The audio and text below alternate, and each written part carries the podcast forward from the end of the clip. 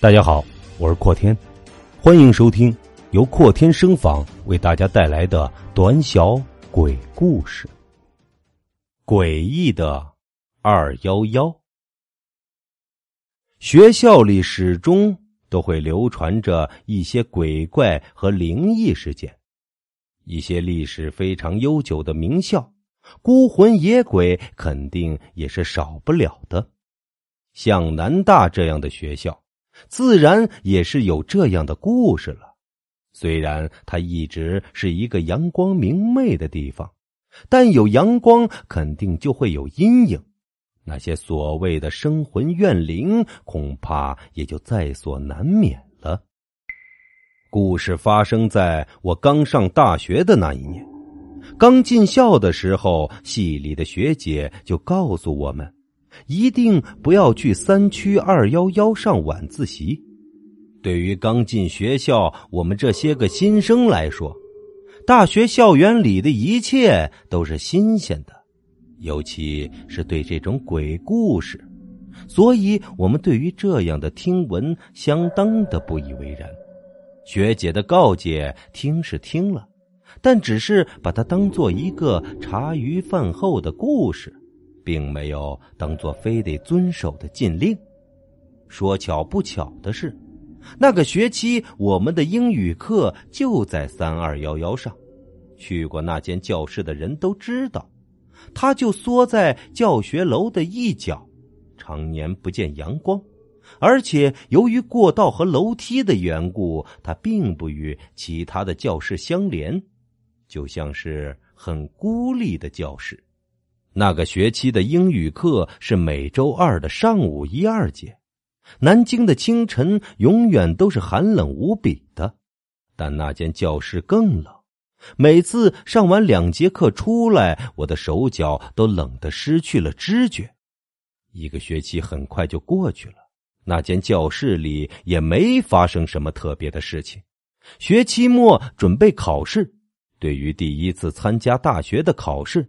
我很紧张，也很认真，几乎每天晚上都去教学楼上晚自习。学校一到期末复习时，图书馆、教室一般都是人满为患，只有三四楼还可以找到空位。我就在三楼自习。晚上三个小时的自习很累，中途通常会休息一下，去超市买杯珍珠奶茶喝。从三楼去超市二幺幺是必经之路，每次经过那里时，我都会发现教室的门是半掩着的，很诡异。你看不到里面，但可以看见里面透出的灯光，感觉怪怪的。想到这是闹鬼的教室，我就快走两步，回来时宁愿绕道走。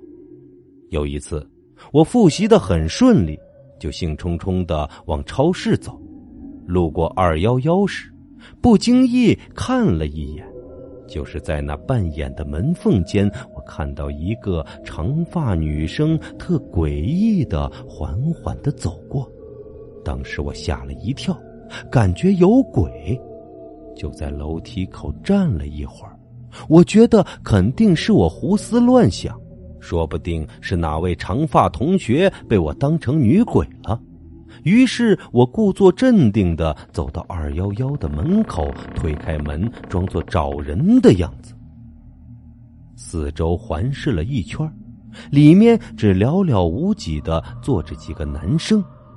我顿时吓出了一身冷汗，跌跌撞撞的跑到超市，打电话叫同宿舍的朋友来接我。事后谈起。才知道，在教学楼刚建好的时候，有个女生在那里上吊自杀了，就挂在靠近讲台的那盏灯上。现如今细细回想，真感觉那教室里昏昏暗暗的，不似其他教室般明亮。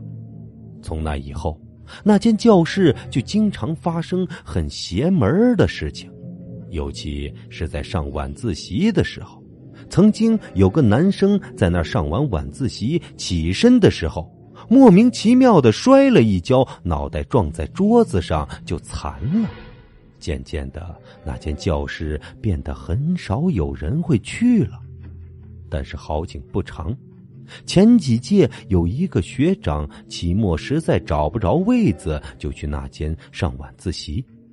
一次以后，每天晚上固定去那儿。开始大家以为他捡到了便宜，也不以为然。后来就发觉他不对劲儿了，整天里迷迷糊糊的，跟他说话也像失了魂儿一样，要不听不见，听见时又像是猛然惊醒。辅导员介绍他去看心理医生，去了几次，竟开始自言自语了。大家刚开始都觉得他大概是考试压力太大，神经衰弱了，就通知了他家人。父母在考试前来学校接他回家，等帮他收拾好行李，发现他不见了。同学们到处找，后来在二幺幺找到了，他一个人坐在那里对那盏灯发呆。后来医生解释是学习压力太大，心理承受能力有限，且存在自杀的倾向。新学期他就办了退学了。那个医生的解释也足够强悍，自杀倾向。反正后来我是不敢再去那所教学楼上晚自习了，谁知道会不会神游到二幺幺去呢？